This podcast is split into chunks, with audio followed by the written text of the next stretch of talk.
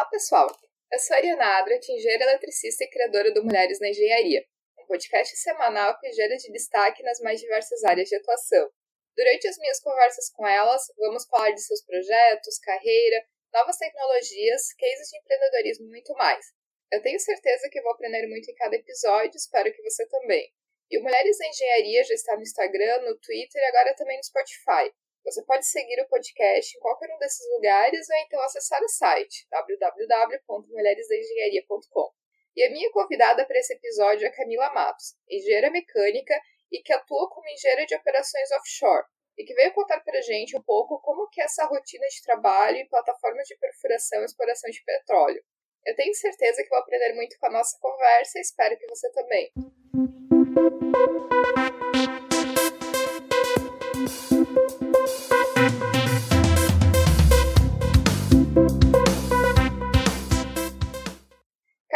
Seja bem-vinda ao podcast Mulheres da Engenharia, seja bem-vinda aqui para conversar com a gente. Então, fico muito feliz de tu ter aceito participar e contar um pouquinho dessa tua experiência de vida offshore. Oi, Ariana, é um prazer estar aqui com vocês e compartilhar um pouquinho da minha história com Mulheres da Engenharia.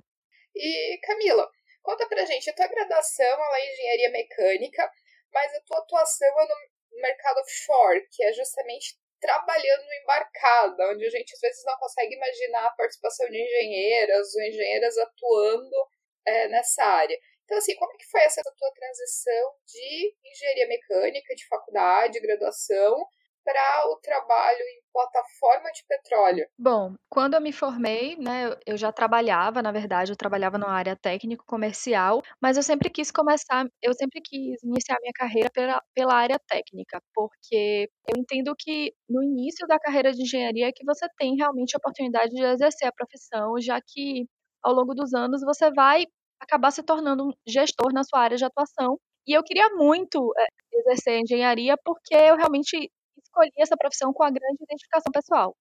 Então eu comecei a buscar oportunidades de trabalhar na área técnica e aí eu saí dessa posição técnico comercial e fui trabalhar com engenharia de materiais, né? Trabalhei com engenharia aplicada ao desenvolvimento de novos materiais e consultoria técnica para a indústria no Senai. E depois de cerca de um ano, o projeto que eu trabalhava foi finalizado e eu acabei saindo do Senai e eu já estava mais ou menos no finalzinho da, da janela para me candidatar aos trainees, né? Já, já ia completar quase dois anos de formada. E eu decidi me candidatar ao máximo número de trainees, assim, é, que eu tivesse a oportunidade realmente de trabalhar com engenharia. E aí surgiu o programa de trainee da, da Odebrecht, aparecia para mim apenas é, o programa de trainee deles. Eu me inscrevi ao longo do processo, fiquei sabendo que se tratava da Odebrecht Óleo e Gás, mas eu não imaginava que eu pudesse trabalhar offshore. Na verdade, assim, o processo era para engenheiros, né? Eu me inscrevi, eu tinha alguns colegas de faculdade que tinham ido trabalhar na Odebrecht Gás depois que se formaram, mas nenhum deles embarcava, então eu nunca imaginei que fosse acontecer comigo.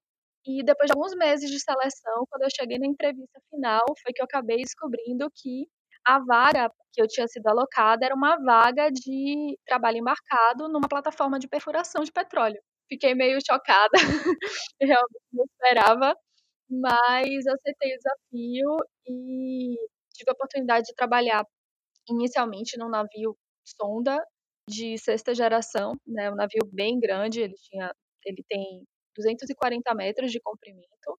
Depois trabalhei numa plataforma de perfuração daquelas quadradinhas, que a gente chama de semi-submersível. E até conta pra gente como é que funciona um pouco uma plataforma de perfuração de petróleo, diferenças entre as plataformas mesmo, os navios petroleiros. Então, como é que, como é que funciona esse mundo? Bom, as duas unidades que eu trabalhei, tanto o navio como a plataforma semi-submersível, eram unidades de perfuração e completação de poços de petróleo. Então, como é que funciona? No Brasil, a exploração de petróleo ela é um monopólio da Petrobras. Então, se você trabalha é, para a Petrobras ou para qualquer empresa que ela terceiriza a, a perfuração, que era o meu caso, existe uma área da Petrobras que ela faz a prospecção é, das regiões produtoras, identifica os pontos onde ela quer perfurar um novo poço de petróleo e a partir das características geológicas ela faz todo o projeto do poço. Então, as zonas de perfuração, até qual profundidade vai ser perfurado, com que diâmetro de broca vai acontecer essa perfuração, quais são os equipamentos que vão ser instalados, o tipo de revestimento, qual é a região produtora, de que forma essa região produtora vai ser estimulada. Tudo isso é definido pela Petrobras. Então, a Petrobras faz o projeto do poço. Para cada fase de execução da perfuração, ela prepara sequências operacionais, que são recebidas pela liderança a bordo, pela supervisão, e, em conjunto com a Petrobras, é feito o planejamento para executar aquelas tarefas de acordo com os equipamentos disponíveis em cada unidade. Esse é o primeiro passo. Basicamente, a rotina envolve, assim, a gente costuma brincar que perfuração de petróleo é sempre subir tubo e descer tubo, porque todas as operações elas envolvem subir e descer equipamentos para o poço, né, para o leito marinho.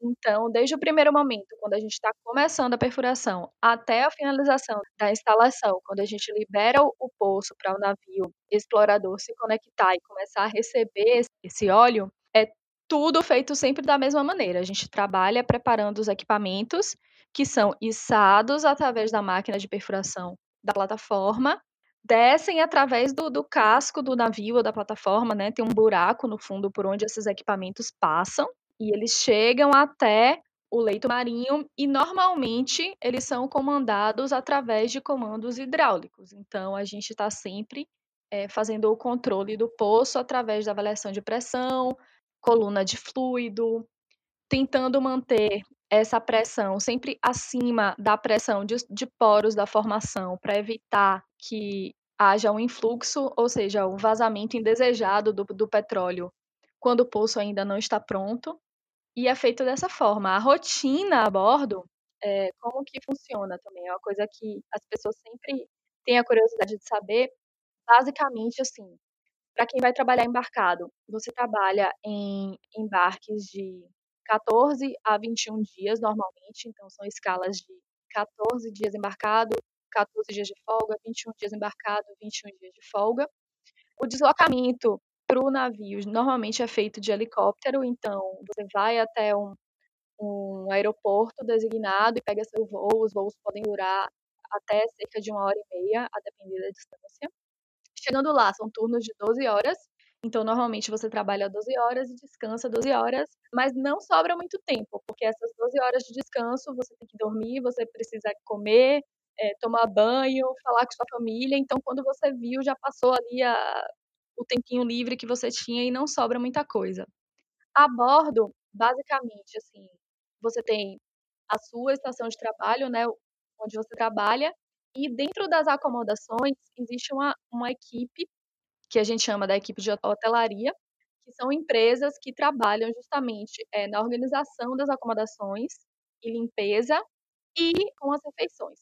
Então, assim, tem o refeitório onde está lá a comida disponível para você, tem uma pessoa que vai é, arrumar seu camarote, arrumar sua cama uma vez por dia. Seu foco realmente é estar tá disponível para trabalhar. O trabalho, como é uma indústria que ainda tem muita interação homem-máquina, é extremamente perigoso. Então, assim, é, o risco de você ter um pensamento, é, machucar a mão, é bastante alto. Então, isso significa que as normas de segurança também, elas são muito rígidas e você tem normalmente procedimentos para tudo. Para fazer das mais simples operações até as mais complexas, existem procedimentos que visam minimizar esse risco do contato com as máquinas. Além disso, o trabalho é muito pesado, porque você está num ambiente aberto, né? Ou seja, você está exposto a sol e chuva praticamente o tempo inteiro. É, por você estar tá lidando com forças da natureza, né? É, você está ali interagindo com o petróleo que tem uma pressão absurda lá embaixo, no fundo do mar. Então, tudo é hidraulicamente muito pesado. Então, as forças é, relacionadas são muito grandes e, para isso, os equipamentos são muito robustos. Então, até uma peça das mais simples, normalmente ela, ela é muito pesada e as manutenções mais simples se tornam complexas por conta dessa dificuldade física. Além disso, tem a questão do confinamento, né? Que é, é praticamente um Big Brother, ou ame ou odeia. Assim, você conhece uma pessoa, você se identifica com ela, parece que é seu amigo de infância. Agora, quando você não se dá bem, dá vontade de jogar a pessoa no mar, mas você não pode fazer isso. Então, é um desafio, além do dia a dia de trabalho, que é extremamente pesado, do confinamento, ou seja, nem sempre você pode estar disponível para seus amigos, sua família, tanto nos momentos bons como nos momentos ruins, tem a dificuldade de lidar com as pessoas num ambiente como esse, né? As emoções ficam todas muito à flor da pele e não é todo mundo que sabe gerenciar. E até de curiosidade, mais ou menos, quantas pessoas que trabalham numa plataforma normal entre a parte técnica, operacional e a parte de apoio? Olha, normalmente os navios, as plataformas, eles têm cerca de 150 pessoas a bordo, trabalhando assim numa operação normal. Dessas pessoas, a gente teria talvez umas 30 de apoio e 120 na área operacional. Os navios maiores, é, as plataformas maiores que têm mais capacidade de gente, chegam a comportar até 200 pessoas a bordo para dormir. Porque normalmente esse é o limite, né? Assim, você não pode embarcar mais gente do que o número de camas que você tem. você não tem onde botar as pessoas. Então, esse também é um desafio, né? É muito diferente você trabalhar num ambiente confinado, você tem equipes limitadas, é, do que você trabalhar na indústria, que você tem é, à disposição a quantidade de pessoas que você precisa, ideal para fazer serviços.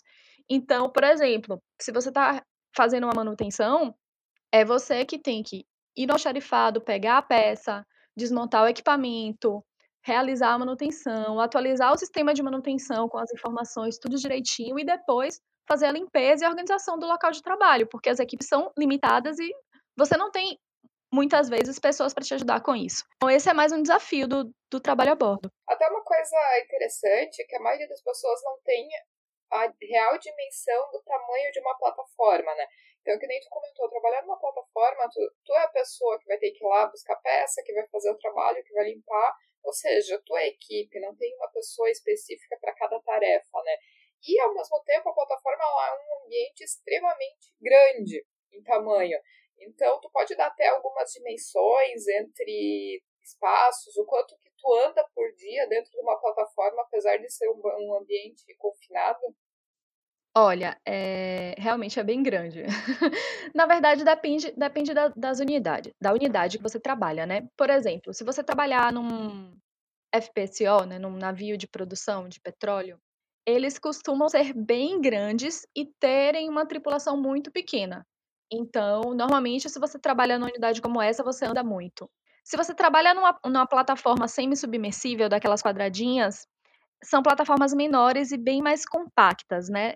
Normalmente elas têm um comprimento, assim, aquele quadrado, o lado do quadrado tem em torno de 80 metros, e a, até a altura dela é muito mais baixa do que quando você olha, por exemplo, um navio sonda de perfuração, né? O navio que eu trabalhava, ele tinha 240 metros de comprimento por 40 de largura e ele tinha Deixa eu tentar lembrar, mas assim, eram vários decks, né? Então, por exemplo, o deck mais alto era o deck de perfuração e armazenagem de tubo. E aí a gente tinha quatro ou cinco decks intermediários até chegar no deck, que era o deck da base do navio, digamos assim. E dentro do casco eu tinha mais quatro ou cinco decks. Então, no final das contas, é, por exemplo, se eu estou trabalhando com perfuração em si, que eu tenho que estar tá no piso de perfuração, que é o mais alto lá em cima, e tenho que estar tá na região do deck principal, onde eu tenho o moon pool, que é como a gente chama a, a piscina por onde passam os equipamentos por dentro do casco para ir para ir o poço de petróleo. No navio que eu trabalhava eram 12 andares de escada. E assim, você nunca subia sem estar carregando alguma coisa. Então, no final das contas, só subir aquilo ali, aquilo ali já era extremamente extenuante. A depender do dia, por exemplo, uma equipe de movimentação de cargas que é a equipe que trabalha recebendo e enviando os containers com todo tipo de equipamento, desde suprimentos, equipamentos de manutenção, óleo, graxa, até comida, são recebidos por containers. A equipe de movimentação de carga, que anda o navio inteiro fazendo a gestão desse, desses equipamentos, anda com certeza mais de 5 km por dia facilmente, só recebendo e enviando carga. Então, assim, é, é bem cansativo. Imagina isso no verão do Rio de Janeiro, 40 graus. Você com macacão laranja, todo fechado, Cansa pra caramba. E aí, Camila, assim, até para comentar com o pessoal, o que que envolvia as tuas atividades e, assim, quando tu começou a trabalhar offshore, eu acho que existe ali um período de adaptação, né? Principalmente pra gente como mulher, muitas vezes até a questão da força física no início acaba sendo um certo limitante. Então, como é que foi pra ti essa experiência de é, início do trabalho offshore, de até a tua limitação física, de como é que tu foi lidando com isso? Então, né, quando eu comecei, eu recebi pelo programa de trainee o desafio de fazer um job rotation em todas as áreas da plataforma. Então eu tinha um ano e meio para completar esses embarques de treinamento e a cada embarque eu estava trabalhando é, numa função ou numa, ou numa área diferente. Então eu comecei justamente com a equipe de movimentação de carga e fui passando depois por todas as áreas de manutenção. Então eu passei pela elétrica, pela mecânica, pela área de marinha, que é quem cuida das utilidades do navio, produção de energia, de água, etc. Pela equipe que cuida dos equipamentos é, que ficam no fundo do mar, que é a equipe de subsea. Enfim, fui passando por todas as áreas até chegar na equipe de perfuração. Então, realmente, assim, eu não imaginava o desafio físico que, que eu ia ter, porque realmente o trabalho é muito pesado mas o seu corpo ele se adapta, né? Assim, se você se propõe a realizar as tarefas, né, a tentar, assim, todas as atividades que apareciam eu sempre tentava fazer. Algumas vezes eu não conseguia, outras vezes eu conseguia, e eu fui ganhando força e isso me ajudou a superar até os, meus próprios preconceitos comigo mesma, né? E os, os vieses inconscientes que eu trazia, o que foi uma experiência de vida mesmo transformadora, de entender melhor os meus limites e aprender a usar meu corpo, né, assim. Entender, por exemplo, que não tem como eu comparar a força de um homem de 1,60m com a força de um homem de 2 metros de altura. E tá tudo bem. Então, por que, que eu vou comparar a minha força com a força de outra pessoa que tem características físicas diferentes? Né? E aprender a usar as minhas habilidades, né? Então, muitas vezes, eu tinha que usar o peso do meu corpo para conseguir fazer uma determinada atividade. E eu aprendi a fazer isso. Então, eu fui entender, poxa, como é que eu posso carregar peso sem me machucar? Aprendi a usar o meu quadril para levantar peso. Por quê? Porque eu não vou ter a mesma força física no braço que um homem muito maior do que eu vai ter. Mas eu tenho meu quadril que foi preparado biologicamente para isso. Então, assim, entender essas coisas foi, foi um desafio muito interessante. Por outro lado, eu desenvolvi uma força física que eu não imaginava. Então, assim, muitas coisas que eu achava que eu nunca conseguiria fazer se tornaram realmente naturais. E sempre tudo tem seu lado bom, né? Assim, eu sou uma mulher pequena, eu tenho 1,64m. Então, assim, eu muitas vezes, assim, a bordo, existem situações que fazer determinadas manutenções ou intervenções se torna super complicado porque o acesso é difícil, né? Assim, tem muito amaranhado de tubulação, válvula de difícil acesso, equipamento que você não consegue chegar. E eu, por ser menor, muitas vezes era muito mais fácil para mim fazer determinada atividade do que para os meus colegas. Então, acho que quando eu comecei a ver as minhas próprias limitações como ser humano e não como mulher no sentido físico, foi que eu consegui realmente me engajar e não só superar os meus limites, como saber que ter a consciência de que eu era útil para para as equipes com as quais eu trabalhei. Tu até pode contar alguns casos assim de coisas que aconteceram, de como é que tu foi lidando, de curiosidades assim dentro desse teu tempo de experiência embarcada, porque eu acredito que seja legal até para as pessoas imaginarem o dia a dia, porque é totalmente diferente do dia a dia de pessoas que trabalham em, em indústrias ou em locais mais normais, digamos assim? Olha, realmente a rotina é completamente diferente de você trabalhar na indústria. Eu já trabalhei na indústria também, né? Eu comecei até na época de estágio, eu já estagiei na indústria e é completamente diferente. Um dia típico, você acorda, sei lá, 5 da manhã, vai comer rapidinho, toma um banho, vai comer rapidinho, e aí já tem a reunião pré-turno, né, de segurança, que normalmente é meia hora, 15 minutos antes do seu horário de trabalho, e você vai para o seu posto e as coisas mudam muito rápido, porque você está lidando com forças da natureza, então muitas vezes um, uma atividade que você planejou fazer de uma forma simplesmente não dá certo, e você tenta, passa dias tentando fazer aquilo ali. É, e aí, já contando histórias engraçadas, uma situação que aconteceu comigo, é, periodicamente você tem que fazer inspeções, né, nos equipamentos. E existe um equipamento que se chama riser, que é um tubo com um diâmetro bem grande, assim, ele é um tubulão, assim, falando em termos mais abertos, ele é um, ele é um tubulão que ele vai do fundo do navio ou da plataforma até o fundo do mar, até o leito marinho.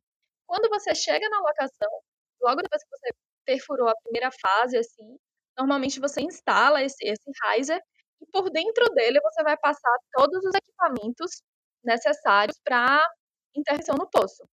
Então, periodicamente você tem que fazer a inspeção e eu tive a oportunidade de acompanhar a inspeção de um desses, é, é, conjunto de risers uma vez e Nessa ocasião, a gente precisava fazer uma inspeção de integridade, não só do riser, como dos parafusos que conectavam um riser aos outros. Cada riser tem, sei lá, acho que são de seis a oito parafusos, a depender do modelo.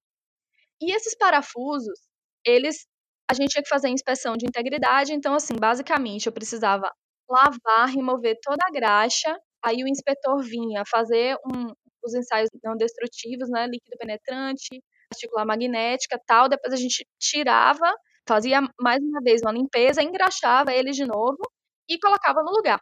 E essa inspeção, ela estava demorando muito. E o, o coordenador de manutenção começou a ter dificuldade com, esse, com essa equipe terceirizada que estava fazendo a inspeção e falou para mim: olha, eu quero que você acompanhe esse pessoal, que você garanta que eles vão terminar o trabalho no prazo. Então, fica lá com eles o tempo inteiro supervisiona o trabalho deles e garante que vai dar certo. Eu, eu, eu preciso terminar essa inspeção. E aí, é, a dificuldade do cara era na limpeza desses parafusos. E assim, eu passei 11 dias limpando o parafuso, lavando o parafuso, supervisionando a inspeção, engraxando o parafuso, instalando novamente. Só que cada um desses parafusos pesa 20 quilos. E a gente inspecionou mais de 400 parafusos. Então, no 11 dia, eu não aguentava mais. Eu olhava aqueles negócios, eu fazia, meu Deus do céu, acho que se eu for dormir agora, eu vou sonhar com parafuso. Porque era uma coisa interminável. E assim, depois de 10 dias carregando parafuso de 20 quilos, eu fiz, ah, depois disso eu consigo fazer qualquer coisa, sabe? Porque se eu fiz isso e minha coluna não me matou, vai dar certo. E, e aqui eu deixo um parênteses, assim, para as meninas mais novinhas que adoram crossfit. Gente, esquece a academia de crossfit, partiu engenharia mecânica e trabalho offshore. E ainda tem uma certa vantagem. Em vez de tu pagar a mensalidade do crossfit, ainda ganha pago para fazer o trabalho. Com certeza, ainda faz agachamento subindo as escadas do navio, tá tudo certo.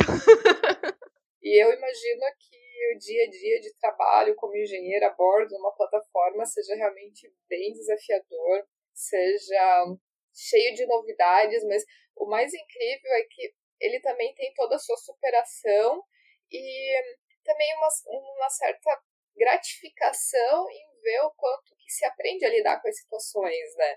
Então, até no primeiro momento, um trabalho que nem, ah, uma mulher trabalhando embarcada pode gerar um certo espanto, mas por outro lado também se provar e provar que é capaz de fazer aquela mesma atividade, de ocupar aquele mesmo espaço, eu acredito que seja muito gratificante no final do dia. E até para comentar, por exemplo, uma menina que hoje, por, exemplo, é engenheira e queira trabalhar na área, tu tem alguma indicação de que caminho que ela seguiria, por onde ela começaria para trabalhar numa área, é, numa plataforma?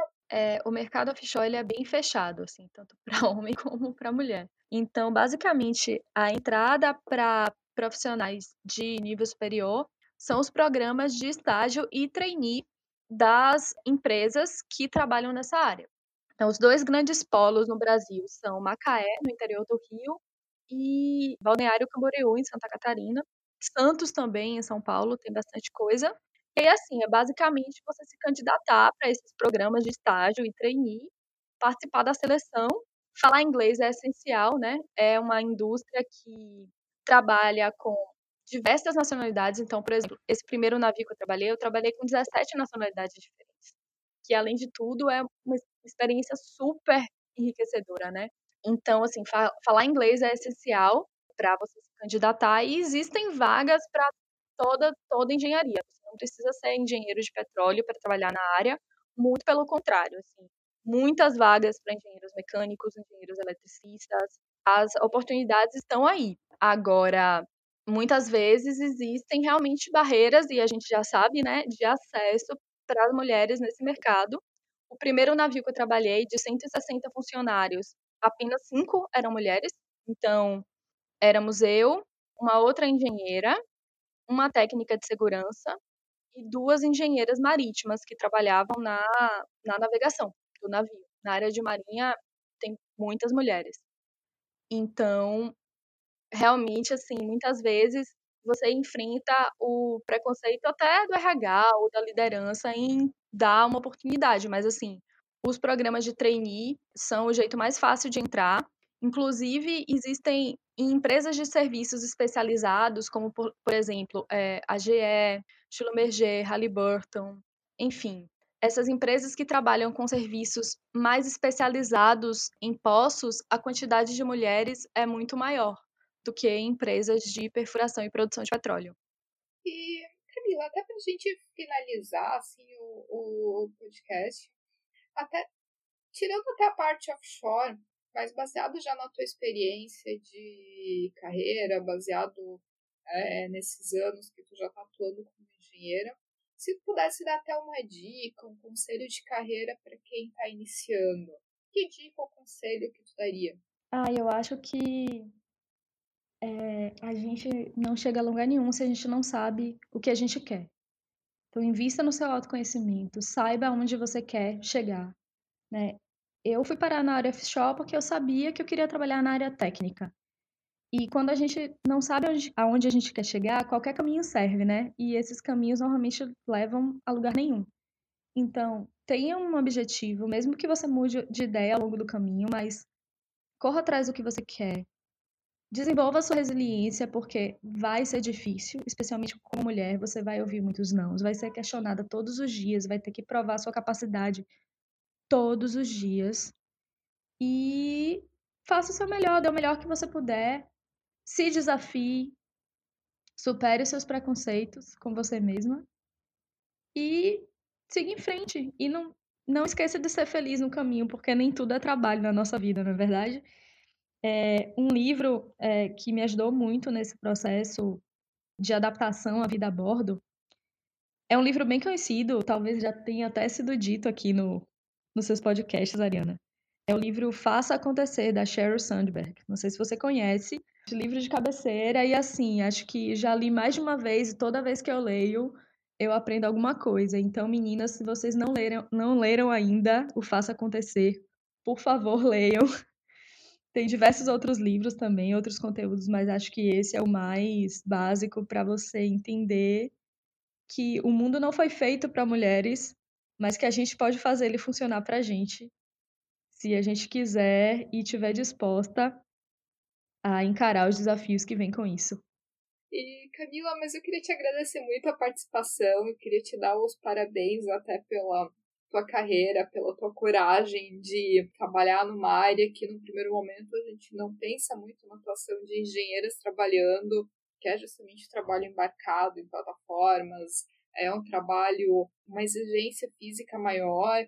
Então, assim, eu queria te dar os parabéns justamente pela tua carreira, pela tua coragem, por estar mostrando que, enfim, não existem limites e que com boa vontade, com determinação, é possível superar, sim, alguns obstáculos, é possível, sim, fazer uma carreira bacana, conquistar o espaço, sem desculpa, né? Que às vezes a gente fica muito nessa tal da geração mimimi, quando na verdade eu digo, assim, que nós só queremos fazer o nosso trabalho, a gente não quer mais nada.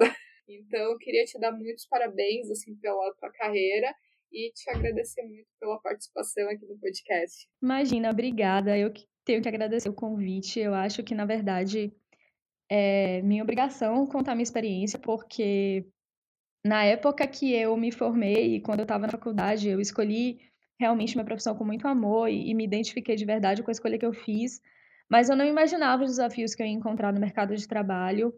E eu adoraria ter, ter podido conhecer a experiência de outras mulheres nessa área de engenharia. Então, agora, se eu puder ajudar outras meninas que com menos ou mais experiência do que eu a, a encarar algum desafio maluco como esse que eu encarei. Eu vou ficar muito feliz e queria muito te agradecer pelo convite. É uma honra estar aqui. E é isso. E se você que está ouvindo tiver algum comentário, crítica ou sugestão, é só enviar o um e-mail para ariana.mulheresdaengenharia.com ou então acessar o nosso site www.mulheresdaengenharia.com e deixar o seu comentário. E se você gostou desse episódio, eu ficarei muito feliz se puder compartilhar com outras pessoas que podem gostar também. Um abraço e até o próximo episódio.